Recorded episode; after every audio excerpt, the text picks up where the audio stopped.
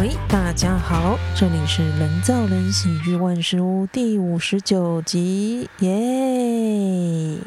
现在时间是十一月十三号的呃半夜一点。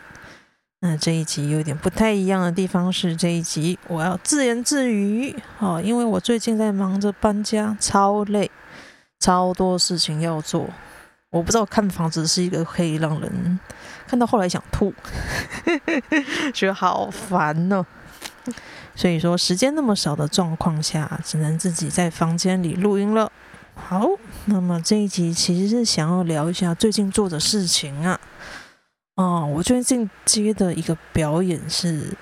蛮特别的，蛮特别的，是最后大喜力。那跟大家聊一下。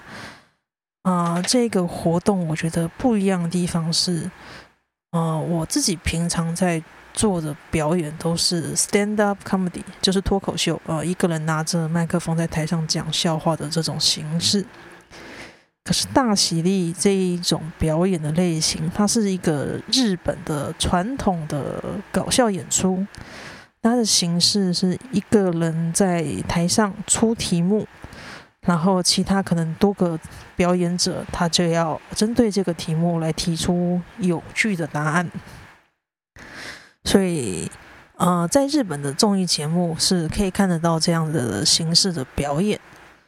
那这一种形式表演其实非常的吃演员个人的呃即兴临场发挥能力。毕竟你是要当场看到题目，然后当场针对这个题目想出有趣的东西。所以反应要很快，在当下你要想出有趣的东西，然后丢给观众。所以说这个东西其实我非常不擅长的，就叫我即兴啊，等于是要去死！我的天哪！啊，大喜地这种形式的东西，我以前只有实际上台做过两次，所以我敢说我自己是非常非常不擅长的。那这一次接了最后大喜地这个演出，讲真的是因为。我之前看别人办最后大喜利的时候，我觉得超有趣。最后大喜利这一个活动的呃玩法是说啊，一群演员在台上玩大喜利，然后如果有人想出了好玩的答案的话，其他演员要喝酒，喝一杯 shot。那反过来说，如果演员在台上讲的答案不有趣的话，那这个演员自己要喝 shot。所以大家可以看到。演员慢慢的越来越醉，越来越醉，变得很锵，开始醉醺醺的时候，哎，大家会变得哎很有感觉，更有趣味。因为看一些人喝醉耍锵，老实说是蛮好玩的事情。所以这就是最后大家喜利活动的精髓：一边看人搞笑，一边看人慢慢的锵掉，然后进入一种很荒谬喝醉的状态。那我因为我自己是平常蛮喜欢喝酒的，所以哦呀呀，难得有这个活动找我，我觉得好啊！我主轴是喝酒啊，我才不要玩大戏，也不是说不玩大戏，你就是觉得一开始是为了喝酒，然后后来接了这个最后大喜利活动之后，我就跟团员聊一下，说：“哎，我接了这个活动哦。”然后巡教堂的人就开始讨论说。他们认为大喜力是要练习的，那这样如果我没有先练习就上去做售票演出的话，非常非常的冒险。所以说，我们就开始了一个大喜力练习会。那大喜力练习会这件事情，我觉得可以多多的跟大家推广一下，这是怎么样子进行。这个大喜力练习会的起因是，呃，OK，在最近一个月，他办了一个。啊，段子线上写作会议，是礼拜一到五的半夜都会，嗯，也不算半夜，大概十一点到十二点，他会号召一群人一起写作，一起线上写作。那写作完之后就分享。所以我在接到最后大喜利，然后而且我开始觉得说应该要准备练习的时候，我就问他，哎，那个线上练习写作会议。要不要可以开几场让大家一起玩大喜利？然后他觉得蛮好的，我们就马上开始试办大喜利线上大喜利练习会，结果超好玩。参与的人，我自己是觉得，哎、第一次玩之后觉得哇，超好玩，超好笑。然后其他参与的演员，呃，我认为他们也笑得很开心。然后后来每一次的大喜线上大喜练习会，至少十几个人参加。那结果单纯的段子写作会变成人数少很多，人数有腰斩。那主要是因为这件事情，大喜利练习会本身不知道为什么就超好玩、超好笑。听到别人讲出很有趣的答案时候，真的会捧腹大笑。那再加上它只是一个练习，所以大家丢出不好笑或者平淡的回答的时候，心里也不会太难过。他就是练习嘛，跟 open mic 一样。然后其他演员也都是熟悉的演员，所以根本也不会觉得自己做错什么事情。就是一个非常安全的练习环境。然后我我们这个练习会呢，呃，很推荐的做法是，我们的题目一开始有请大家募集，我们做了一个 Google 表单，请大家填写自己想要啊、投稿的大喜利题目，然后也可以投稿图片。所以很多演员就自己投稿了，觉得好像拿来做大喜利题目还不错的题目。呃，图片的话，我们是用有一些线上的图库，有些线上图库它可以随机生成不同的图片，所以我们的做法就是让电脑 AI 随机生成图片，然后就把它当做题目，然后我们就用随机生成图片来练习大喜利。那这两种做法，我觉得对于练习来说都非常有效，因为，呃，首先是文字的部分，光是要演员想出很适合做大喜利的题目，诶，这本身就是一种练习了。因为答到后来你，你呃，人真的会发现有些题目好烂，但是有些题目会看到就很有感觉，这会帮助人去思考说，怎样子的题目才适合大喜力。那我后来。练习了这三周下来，我发现题目本身有一点冲突感，这样是最好的，这样是很适合做大喜力的题目。那不适合做大喜力的题目是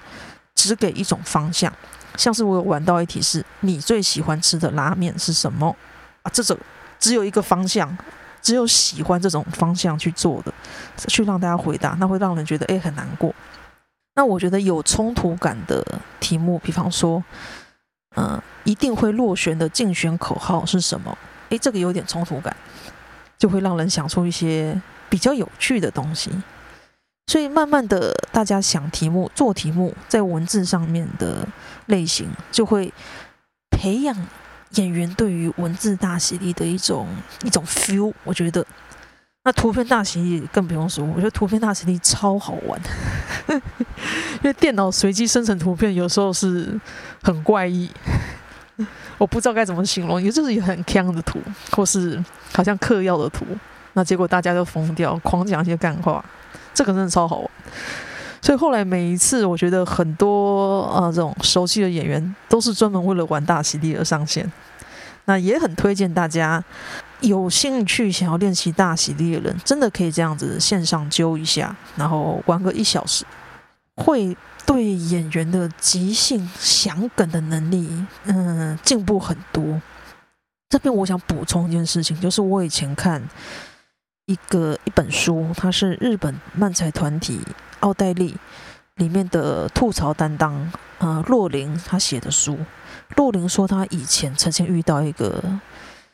嗯，应该也不是遇到，就是洛琳他自己是一当过呃日本电台的广播主持人，他就可能主持一个广播和聊天节目，然后会收到观众寄来的明信片投稿，然后他发现有一个人他寄来每次的投稿的梗或是用的文字都超有趣、超好笑，他就对洛林就对这个投稿者非常感兴趣。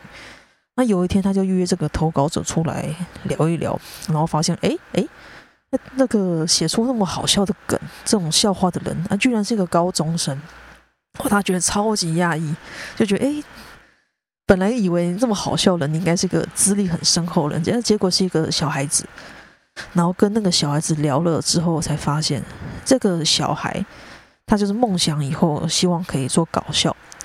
所以他规定自己每天要写五十题大喜力，每天哦，每天写五十题大喜力。我那时候看到觉得，哇哇靠，果然天才都是用狂练来练出来的。那我自己做大喜力，练到后来，真的有发现，这非常的帮助大家的喜剧思考。因为大喜力就是要你，呃，想出一个情理之内、意料之外的答案。那这个道理用在 stand up 上面，大家一定懂。任何情理之外、意料、情理之内、意料之外的答案，就是好笑的根源、好笑的原理。所以大喜利做到后来，我觉得对于写 stand up，好像也可以打通一些什么任督二脉之类的东西。那总之，我觉得练这个是非常有营养的事情，很推荐大家揪几个人，可能也不用太多，七个八个之类的，线上练一下。练个一小时，非常有帮助。那总之呢，我这样子练了三个礼拜之后，我们一个礼拜练个两三场，因为最后大喜利不只是我要演出，连 OK 跟黑黑他们也要去演新主场的演出，而且 OK 还是主持人，所以我们也有针对他主持的特训，然后也请黑黑多练几场。那总之就一票人。然后一票新主演员都有参与最后大喜利练习。那练到后来，我觉得大家脑中已经有那个一种 feel，就知道哦，题目来了，我要怎么作答。我，到最后已经感受到所有人的那个程度进步是非常明显的，跟第一天比起来是完全两回事。就是练习的重要性。然后后来，呃，我们也有参考一些，就是，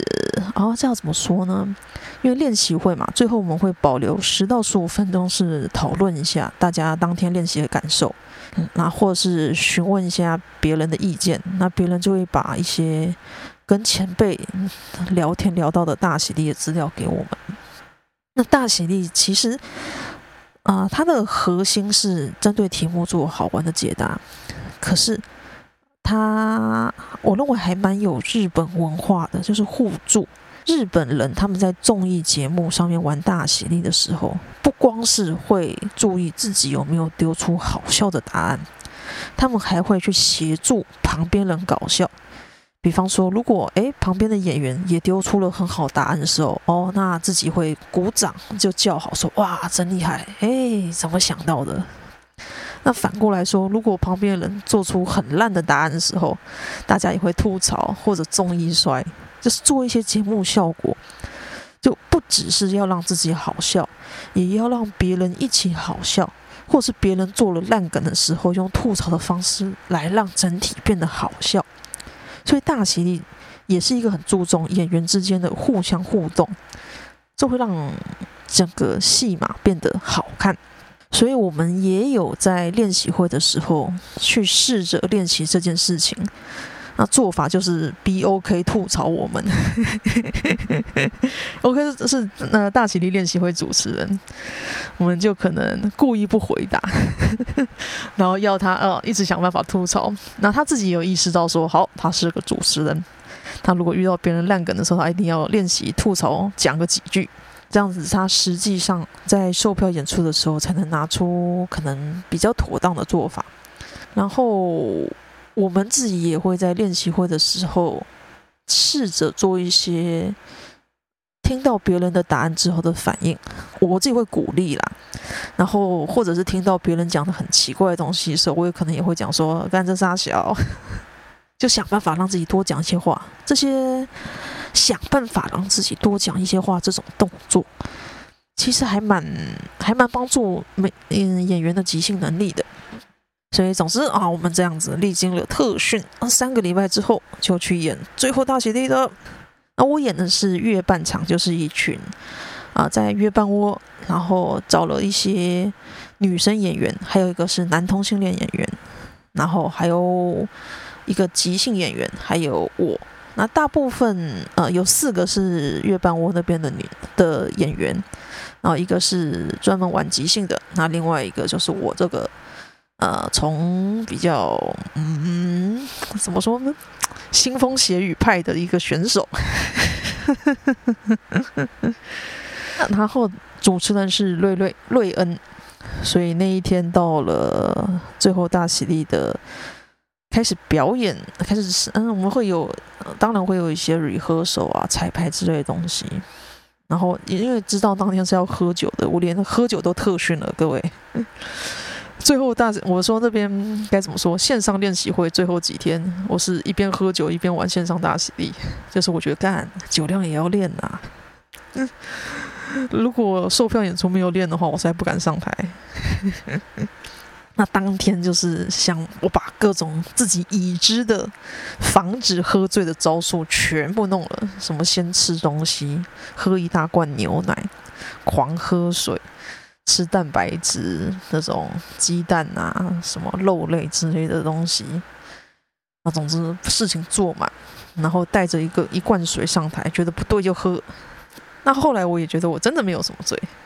没醉啊，没醉啊。可是我看其他女生有一些扛不了，酒量要练，各位同学。然后实际在演出的时候，发马上有感受到，哦，特训有效，特训非常的有效。我觉得我丢答案的品质是很棒的，以当天来讲，算是稳定丢出好球。嗯，这里我想要先补充一下，因为最后大喜地的第一场。是办在卡米地，然后那天我有看，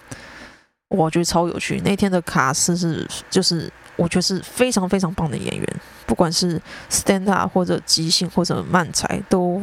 可以发挥的很优秀的演员。但那天有个状况，就是因为大家喝醉，毕竟是喝酒，然后到后面的时候，可能掌控能力慢慢的被酒精冲散了，大家的座位就会有点混乱。在台上的控场能力没有那么好，然后那个时候，其中一个表演的演员是大雕，然后大雕就意识到说，诶，即使场面开始混乱了，但是他认为还是有必要一直丢出一些稳定的好答案，来当做，嗯，怎么说，有一种定心丸的感觉。那我那时候在台下真的会感受到，诶，只要大雕出场，就让人很安心了，因为大雕一直丢出很棒的答案，一直稳定的丢出很棒的答案。所以后来大雕一上场，大家开始鼓掌，就开始哦，对他很有期待。那大雕也不负众望哦，丢出来的答案都棒棒的。所以我那天在月半场就是大雕的角色，我我已经完全无心跟别人互动，跟别的演员互动，没有办法，我就全心注意在想梗，然后想出好的题目。那的确，我丢的题目在当天是稳定的好。然后其他人有发现说，诶，他们好像不是很擅长说想出啊、呃、犀利的答案或是有趣的答案，但是他们很会互动哦，很会做演员之间彼此的即兴。比方说，有人自发现自己装傻的时候，观众特别有 feel。然后他就马上懂得哦，那他当天的定位就是负责装傻。然后有人发现，诶，有人装傻喽，那另一个演员就会觉得，哦，那时候这时候我是不是要来补个吐槽呢？所以照这种感觉，就每个人马上就找到适合自己定位，适合装傻的人马上进入装傻，适合吐槽的人马上吐槽，适合控场的人马上知道我这时候该控场喽。那我的定位就是一直稳定的丢出好答案。不要去跟别人互动，因为没有办法，实在是没有心思再去做多余的事情。但我还是有尽量的尽我的能力做一点点控场，就是我会去注意一下说，说哇，别人好像真的已经开始喝挂了。这个时候我就会放慢我的答题速度，因为毕竟游戏规则是，你丢好答案的速度太快的话，相对的就是让别人喝酒的速度增加。所以我后来会觉得，哦，我控制一下，我慢一点再答题，不然害别人一直喝酒的话，感觉状态是会可怕的。所以后来，哦，嗯，这是我唯一能够做到比较接近控场的东西。然后演出的氛围，我认为是互助感非常棒，就大家一来一往的，就即使。也许别人的丢出来的答案没有那么的有趣，可是装傻吐槽或是跟观众互动，这些呈现出来的氛围，我觉得很棒，是有一种真的同乐会的感觉。那当然也是感谢当天的观众，有很多都是喜剧演员，那他们真是有情有义呀，帮到底呀。就可能看到台上的梗有点烂的时候，他们也自愿上来讲了一两句很炸的梗，就哦超好笑，或者是自愿上来帮忙挡酒，这种真的是有情有义，有情有义。那最后我觉得成果，我觉得是非常的让人看着舒服的秀，因为你可以看到每一个演员都在算是物尽其用。就很会装傻人，努力装傻，很会吐槽人，疯狂吐槽。那大家都在自己的职位做出最大的努力，所以我觉得这个活动很不错哦，很好看。说实在，是很好看的。不过可能票价有点贵，六百多块，其实有点跟有点跟。可以的话，希望下次稍微降价一下。我个人会觉得，也许比较体恤大家。总之呢，这就是我。最近表演最后大喜利还有练习的心得，我觉得这跟我平常做 stand up 是啊、非常有突破性的新尝试吧。毕竟我以前即兴能力是有名的烂吧，这一上台即兴就当掉哦。那这次还是因为特训，我才有办法做大喜利这种即兴活动。那不然我在大喜利那天有人临场问我一些问题，其实我也是马上进入一个石化状态，就整个人呆掉。然后我觉得主持人瑞恩有发现，哎，我有这种倾向，所以他后来会倾向于哦，不要问久安，他会宕机。这个就是啊人的弊端呐啊，啊！我实在即兴能力实在太糟糕。那后来，呃，我觉得有蛮值得再讲一个东西，就是最后大喜利之后，很多比较资深的演员也是留下来给我们一些大喜利的意见，就大宝会给一些意见，还有阿军给一些意见，我觉得这个很受用，毕竟人家是真的对于日本的搞笑文化跟该怎么做的流程有深入的了解，所以听到他们的建议。我就觉得哦，赞，这趟来对了，而且还喝了一大堆免费的酒，爽啦。好的，那么啊，最后对于这个活动也必须提出来，就是非常感谢，哎，辛苦的算是，虽然说是他是算是制作助理吧，就是凯文哦，伟大的凯文尧。他理论上应该是协助者，可是他最后我觉得他已经是主办了。他做的事情真的有够多哦，从头帮忙帮到尾。这样大学分组报告，有些同学就是很神猛啊，非常的能干，好，一肩扛起所有重责大任，然后想办法就他理论上也不用扛那么多责任，但他就是哦咬牙扛下去。好，我要把这个活动办好。流程做好，让大家尽善尽美。所以我觉得凯文啊，伟大伟大，你才是主办，了不起了不起。这凯文很屌哎，从一个观众，然后现在变成可以当节目的制作，而且还去讲即兴，还去讲漫才，这真的是观众吗？就值得给凯文一个鼓励啊，了不起。太辛苦了啦！我真的是我在旁边看都觉得哇，凯文，凯文你在做的都不是你分内的事情，你那么努力，真诚伟大。好的，好，那么这一集，嗯、有点断断续续的讲，因为毕竟是自言自语嘛，断断续续的自言自语，还是讲到了啊二十五、二十六分钟。那么，那么这一集啊，就是跟大家聊一下我最近。初次挑战大喜力跟练习大喜力的感觉，嗯，有兴趣的话，还蛮建议大家先在网络上看一下，哔哩哔哩有一些有把日本每年的大喜力节目剪出来，是找得到翻译的，大家可以先看一下，我觉得还蛮好看。然后，嗯，应该在二三的漫才日曜日也常常进行大喜力的节目。我觉得那个也是一个很好笑的东西啊，还有还有面白大丈夫的 YT 啊，也常常看到他们做大喜力的呃节目的秀，这些都很不错。那换推荐大家对大喜力有兴趣的观众多去看一下。好的，好，那这一集就是跟大家分享，分享到这里快半小时。